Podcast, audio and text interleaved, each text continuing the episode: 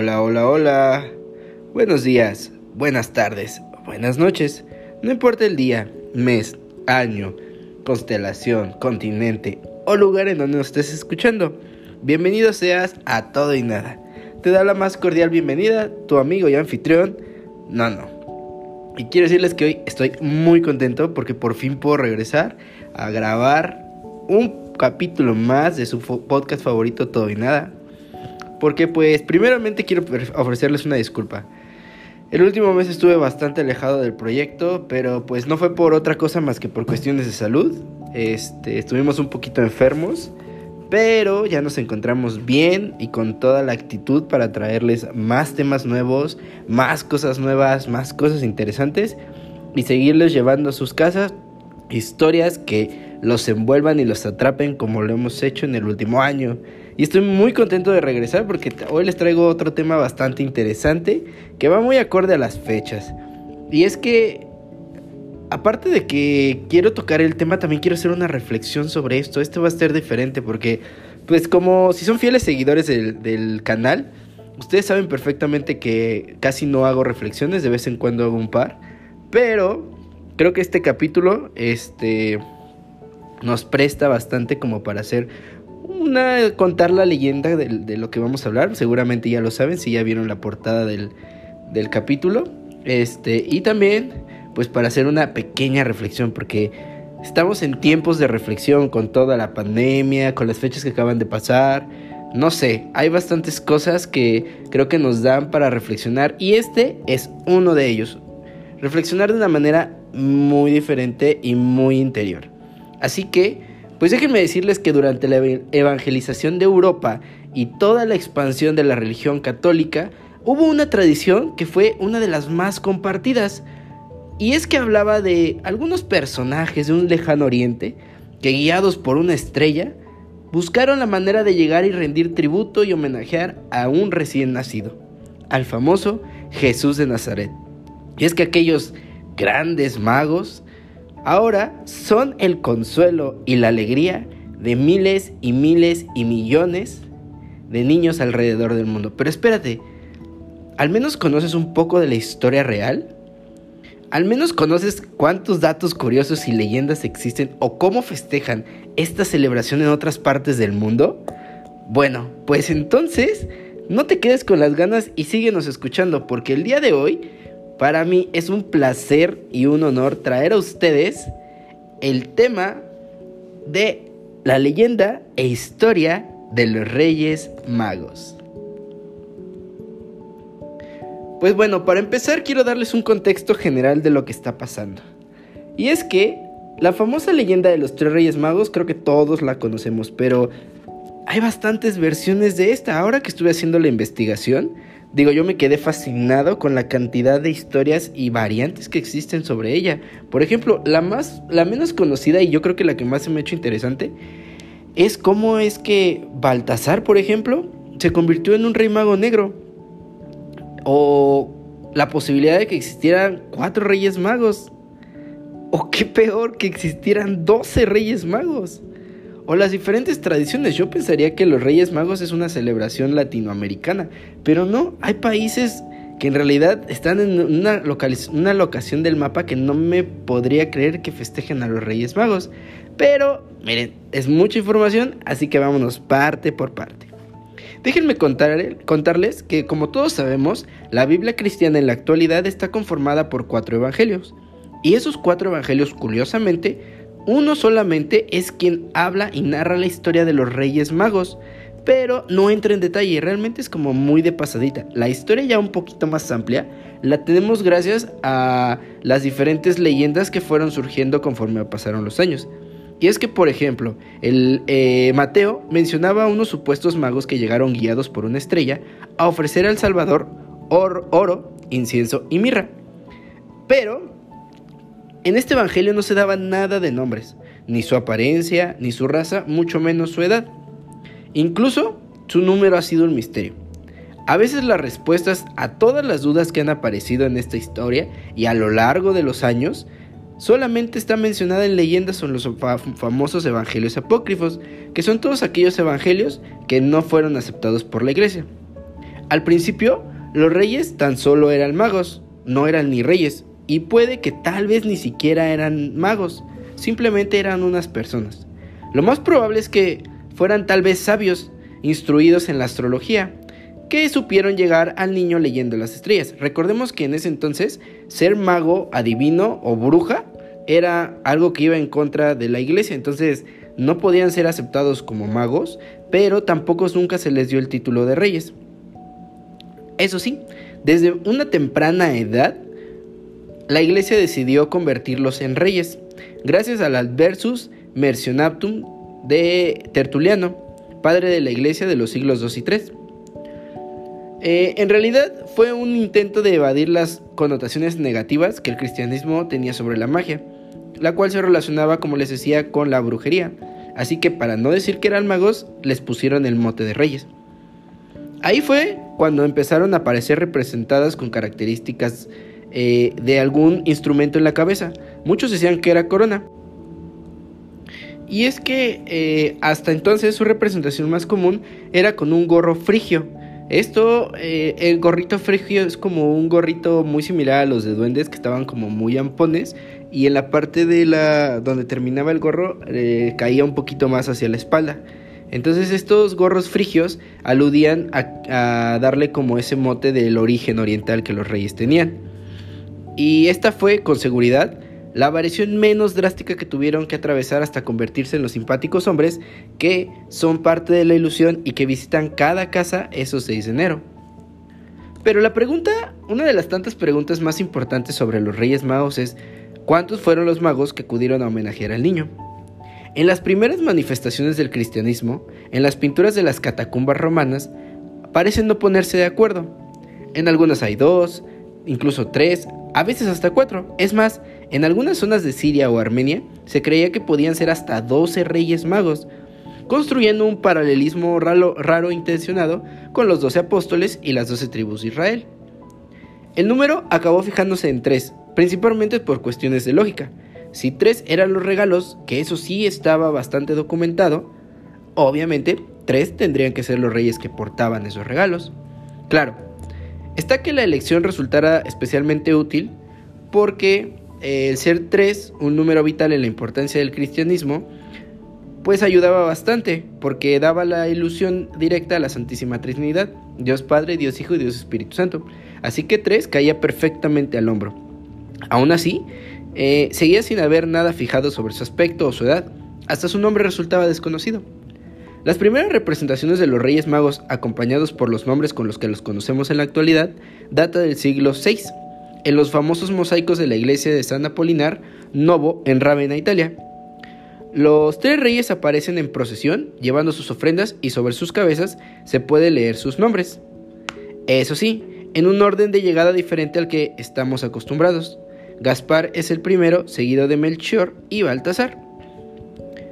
Regularmente todos sabemos que los reyes son Melchor, Gaspar y Baltasar. Pues bueno, en este mosaico eran totalmente este, diferentes. Pero aquí va una de las dudas tan extrañas que hay sobre los Reyes Magos. ¿Cómo es que Baltasar pasó a ser el Rey Mago Negro? Si todos eran de Oriente, todos eran, eh, digamos que de la misma región, pues ¿cómo es que este famoso Rey Mago pasó a ser el Rey Negro? Bueno, pues resulta que las primeras manifestaciones de los Reyes Magos los representaban como tres figuras idénticas. Los tres tenían tez blanca, barba y tenían bastantes confecciones muy similares. Con el tiempo, se vio una nueva utilidad al número seleccionado.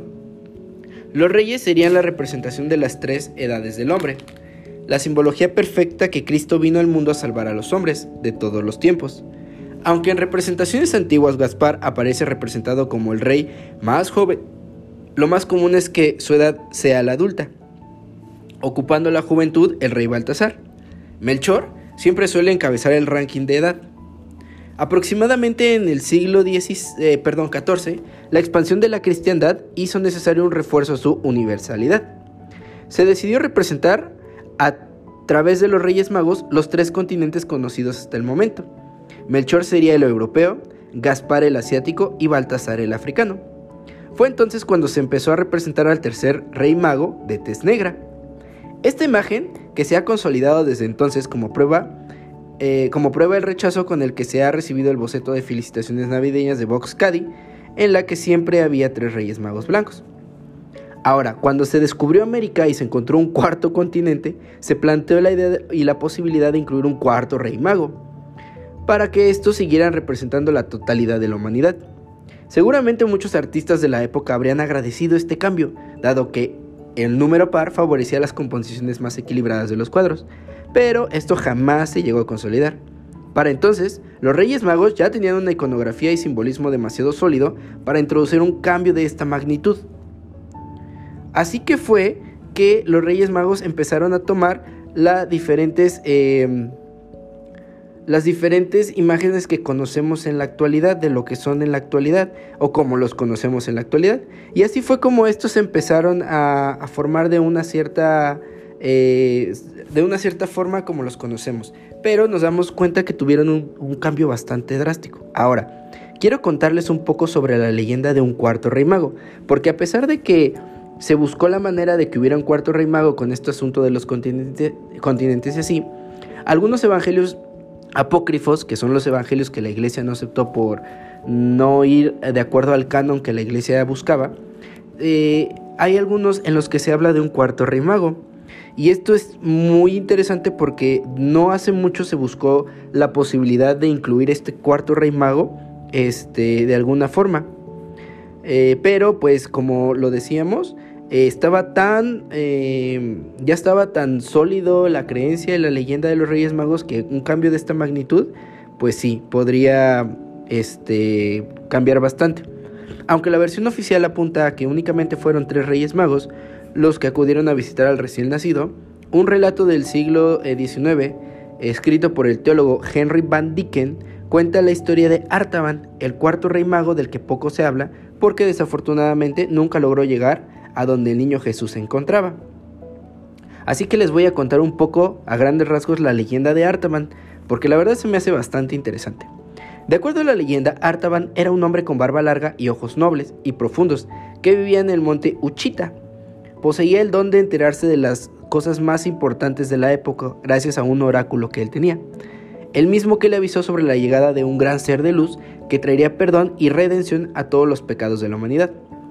Por medio de una carta, Melchor, Gaspar y Baltasar avisaron a Artaban la buena nueva y lo invitaron a emprender el viaje que los llevaría a conocer al Mesías. Fue así como los cuatro reyes magos se dieron cita en el poblado de Borsipa para comenzar su travesía, siempre guiados por el astro de luz resplandeciente o la famosa estrella de Belén. Cabe señalar que antes de llegar al punto de encuentro, Artaban planeó obsequiarle al recién nacido piedras preciosas, entre las que destacaban diamantes, jades y rubíes. Lo que nunca tomó en cuenta fueron los infortunios que lo detendrían en el camino y que le impedirían llegar hasta donde el Hijo de Dios se encontraba. Justo antes de llegar a Borsipa, Artaban eh, tropezó con un hombre que había sido golpeado y robado, y sin dudarlo bajó de su caballo a brindarle ayuda e incluso le obsequió un diamante para ayudarle a recuperarse del trágico suceso. Artaban tomó su caballo y siguió su camino hasta el punto donde se encontraría con Melchor, Gaspar y Baltasar. No obstante, al llegar no encontró a nadie, únicamente le dejaron una nota avisando que no podía esperar más y que habían emprendido ya el viaje. Dicha situación no detuvo al cuarto rey mago, quien estaba completamente convencido de querer conocer y encontrar al Hijo de Dios, así que continuó solo la travesía. Por ello, eh, por ello, en aquellos días la noticia de que el Mesías había nacido ya se había extendido por todos los rincones, inclusive había llegado a los oídos del rey Herodes, quien, cegado de ambición por el poder, mandó a matar a todos los menores de dos años que se encontraban en la región. Y esto se conoce como la matanza de los santos inocentes, por eso el 28 eh, de diciembre se, hace, se festeja el Día de los Santos Inocentes, pero en México y en algunas partes del mundo se desfiguró esta idea y se hacen bromas muy pesadas ese día, pero realmente es una celebración, no es una celebración, es más bien una conmemoración de la matanza de niños. Qué raro, ¿no? En el afán de proteger a su hijo, San José y la Virgen María no pudieron quedarse más tiempo en Belén, y emprendieron un viaje hacia Egipto para ocultar al recién nacido. Por ello, cuando Artaban por fin llegó al pesebre donde había nacido Jesús, ya no encontró a nadie. El cuarto rey mago no se dio por vencido, pues soñaba con poder entregar sus obsequios al Hijo de Dios, así que comenzó a seguir la pista de la familia, Sin embargo, en el camino, se encontró con un soldado que estaba a punto de asesinar a un infante, por órdenes de Herodes, y para detenerlo le ofreció el rubí que planeaba obsequiar al niño Jesús. Para su mala suerte, el jefe del soldado se percató de la acción y mandó a Artaban a prisión, donde permaneció durante 33 años. Por fin salir de la cárcel, pudo presenciar la crucifixión de Jesús, a quien nunca pudo entregarle los obsequios que tenía para él. A pesar de los eh, desafortunados eventos que este rey mago padeció, nunca perdió su empatía y sensibilidad por las personas vulnerables. Y fue así como en medio del cúmulo de gente que se había reunido a presenciar el deceso de Jesús, Artaban se percató de que una esclava estaba siendo vendida y utilizó la última joya que tenía en su poder para comprar la libertad de la joven. Decepcionado por no haber podido cumplir su misión, se sentó junto a una casa y pidió perdón a Jesús por no haber podido entregar sus obsequios. Después del deceso de Dios, la tierra tembló fuertemente y una roca cayó en la cabeza del rey mago. La leyenda cuenta que antes de, perecer, escuchó una voz que le dijo, Todo lo que hiciste por los demás lo has hecho por mí, pero hoy estarás conmigo en el reino de los cielos.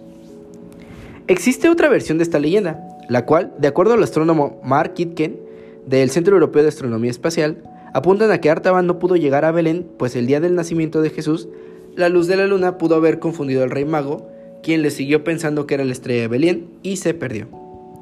La desconocida historia del cuarto rey mago ha sido siempre un misterio, no obstante, sin dejar dudas, deja una lección más de empatía, solidaridad y valores que deberíamos de tener y tendrían que ser parte del tradicional Día de Reyes.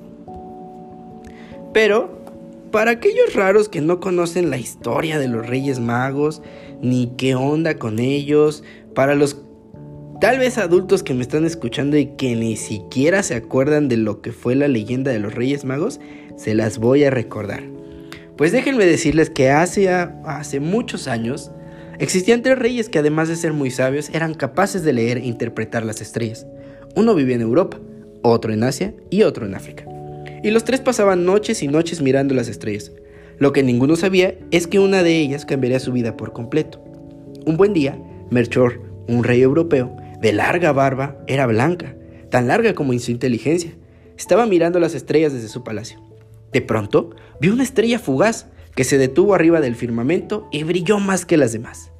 Melchor se sintió tan intrigado que decidió encaminarse hacia el oriente para verla más de cerca cabalgó sobre su camello y partió de viaje. Gaspar reinaba en Asia. Sus cabellos y barbas eran castaños, y como Melchor, era un hombre de gran sabiduría. Él también vio la estrella, desde su castillo, y sin pensarlo dos veces, montó sobre su camello y emprendió la marcha tras la preciosa luz.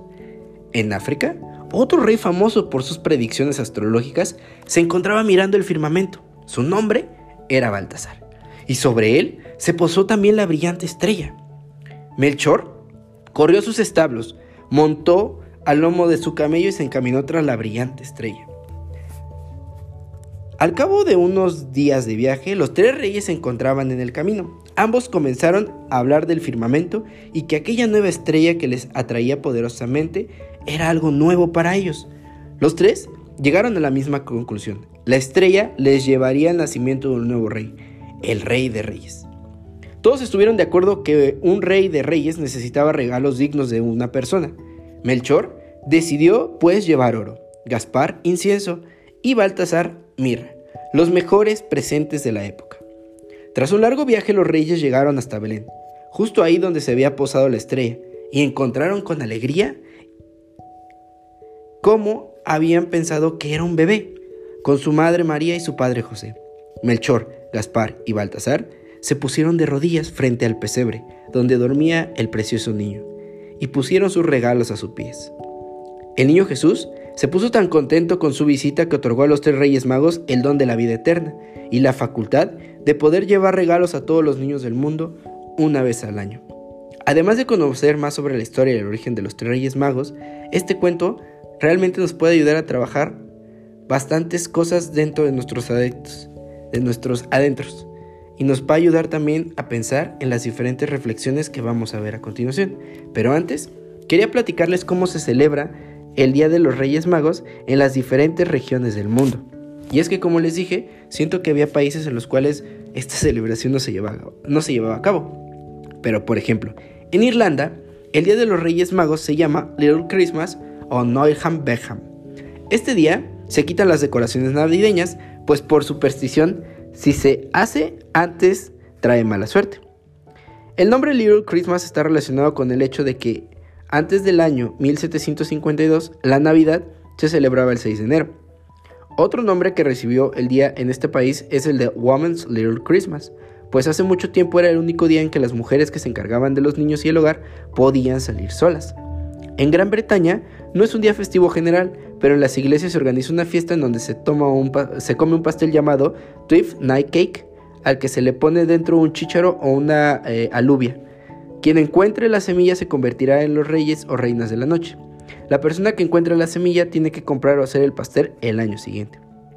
En España, que es de donde México toma la tradición de los Reyes Magos, la fiesta inicia el 5 de enero por la tarde con cortejos de los Reyes Magos por las calles. La gente se disfraza en las calles, eh, en las calles y ellos reparten dulces.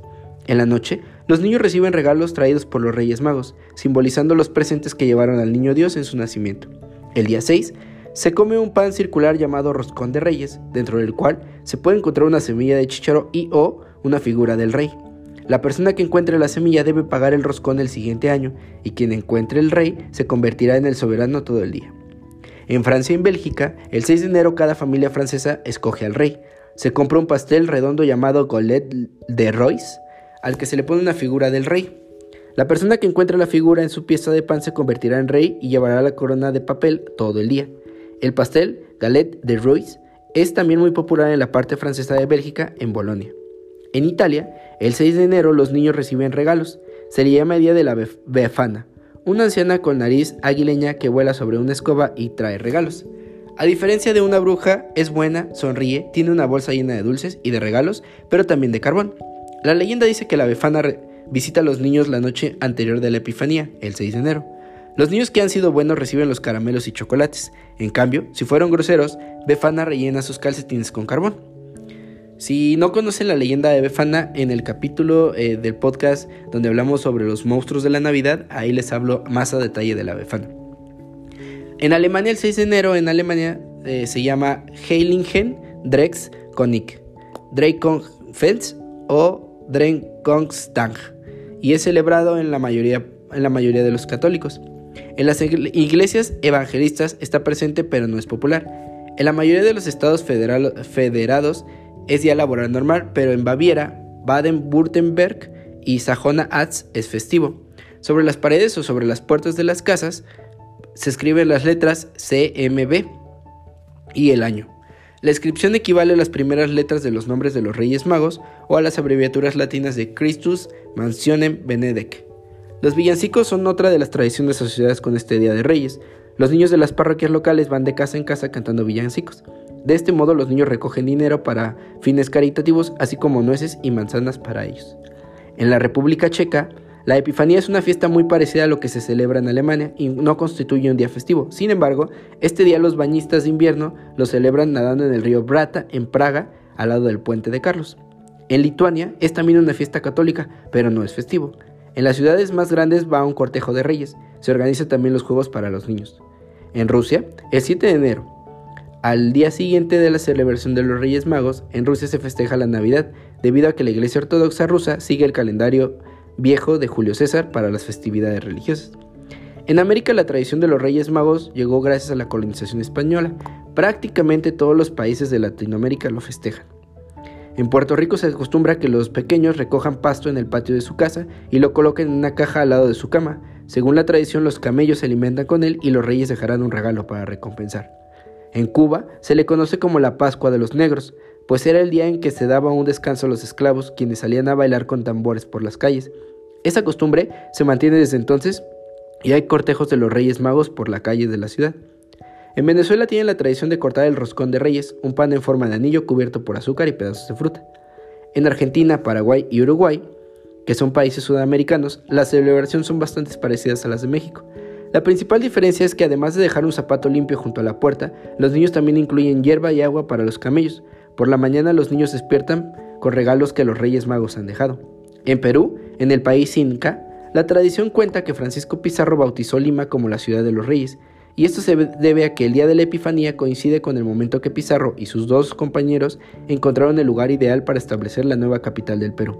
En Perú es muy popular que lo que se conoce como la fiesta de la bajada de los reyes, que la propia eh, que la terminan coronando con regalos. Asia, eh, la tradición se celebra en zonas donde hubo presencia española. Por ejemplo, en Filipinas se colocan lámparas con forma de estrellas en las ventanas de las diferentes casas. En México se celebra el Día de Reyes con la llegada de Melchor, Gaspar y Baltasar la noche del 5 y madrugada del 6.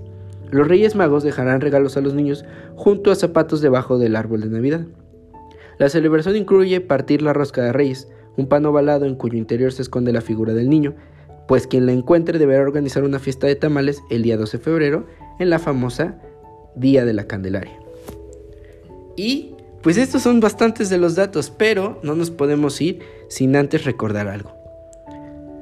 El Día de Reyes Magos es un día de ilusión para todas las personas, no solamente para las personas o los niños que andan por ahí esperando a que los Reyes Magos aparezcan y dejen algún regalo y un dulce o cosas así. Quiero dejarlos con dos reflexiones que a mí me han marcado siempre. Y la primera fue una que escribí hace un tiempo. Los mejores Reyes Magos. Una vez vi a los Reyes Magos. No eran tres, eran dos. Y eran los mejores magos que vi en mi vida. Se las arreglaban para que siempre hubiera algo en los zapatos. Lo mínimo, lo que fuere.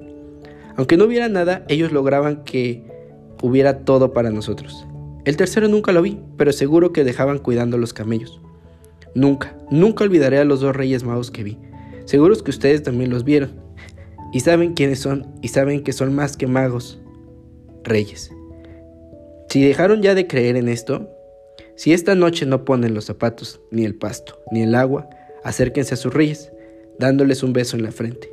Y los que no tienen ya a sus reyes con ustedes, sepan que desde un cielo hermoso siguen viajando para seguir entregando ilusiones y sonrisas. Agradezcanle la herencia porque ahora muchos de ustedes se han convertido en reyes y en magos. Y lo mejor que puede dejarle a sus hijos es esa magia que los convertirá en reyes y en magos. Y tal vez, dentro de unos años, ustedes reciban el beso en la frente. Y así será hasta el fin de los tiempos. Feliz noche para los reyes de hoy, para los de ayer y los reyes del futuro. Porque no hay mejor reino que el mágico ni mejores reyes que ustedes. Y esto es cierto. Y me, corta un poquito la, la, voz cuando, cuando leo esta reflexión, porque la ilusión de los Reyes Magos siempre es la cosa más hermosa que cualquier niño va a tener toda su vida. Y creo que esto es importante siempre pensar es que si en algún momento puedes ver tú a los Reyes Magos, los puedes dar un beso. Y si no puedes verlos, dejarles un beso en una nota como aquellos momentos de ilusión en los que escribías una bonita carta, donde te parabas todas las noches antes de ir a dormir y después de haberte cepillado los dientes, ibas a buscar una cubeta gigante para poner agua para esos animales, o buscabas alguna manera de llevar algo para que comieran los reyes magos, galletas o leche tal vez. Esa ilusión es algo que se debe de conservar. Si tienes hijos, sobrinos, amigos, quien sea, ayúdalos a crear esa, esa bonita carta de Reyes Magos. Compra ese famoso globo y lánzalo al aire con esa carta. O simplemente deja tu zapato junto al de ellos y alimenta esa ilusión para ti y también para él. Recuerda que por mucho que crezcamos, no significa que tenemos que dejar a un lado todas estas hermosas ilusiones y tradiciones. Al final de cuentas, los reyes son eso, ese momento de reflexión. Recuerda que allá afuera hay miles millones de niños esta noche yéndose a dormir, esperando a que los Reyes Magos aparezcan esta madrugada, a escuchar al elefante, al camello o al caballo relinchar, que escucharán cómo el agua se cae de esas cubetas y cómo salen volando, o escucharán pasos en la parte de abajo. Tal vez es el momento de pensar cómo miles y millones de niños tienen esa oportunidad. Así que te repito, si tú tienes un sobrino, un hijo, un amigo, un niño cercano a tu familia, ayúdalo a seguir creciendo con esta hermosa ilusión. También recuerda que allá afuera hay miles y miles de niños que esta noche no podrán recibir Reyes Magos, que esta noche están en otros lugares preocupados por otra cosa. que esta noche esos niños son adultos ya por las circunstancias de la vida. Así que también te invito, si tienes un juguete, si tienes un regalo, si tienes la posibilidad, no dejes que incluso esos niños que están ahí afuera pierdan esta hermosa ilusión. Tú en tu momento tuviste todo para los Reyes Magos. Recibiste grandes regalos. Yo lo hice, yo lo recibí. Y ahora elijo también poderlo llevar con los niños que yo conozca. Y no solo la gente de mi familia o amigos, sino los niños que hay afuera. Pero sobre todo, agradezco. Le agradezco a mis Reyes Magos haberme dado la posibilidad de tener esta hermosa ilusión y poderla compartir. Gracias Reyes Magos. Hoy, de pequeño y siempre, van a ser el ejemplo de llevar esta ilusión a los niños, porque los niños deben de vivir con sus sueños y sus ilusiones. Gracias amigos, espero que este capítulo les haya gustado y los veo la siguiente semana en un tema nuevo de su podcast favorito, Todo y Nada. Les mando un fuerte abrazo y aprovechen estas fechas para recibir todo el amor y cariño de su familia. Partan la rosca de reyes, disfrútense y ámense y cuídense. Les mando un fuerte abrazo de parte de su amigo y anfitrión, Nono. Hasta la próxima.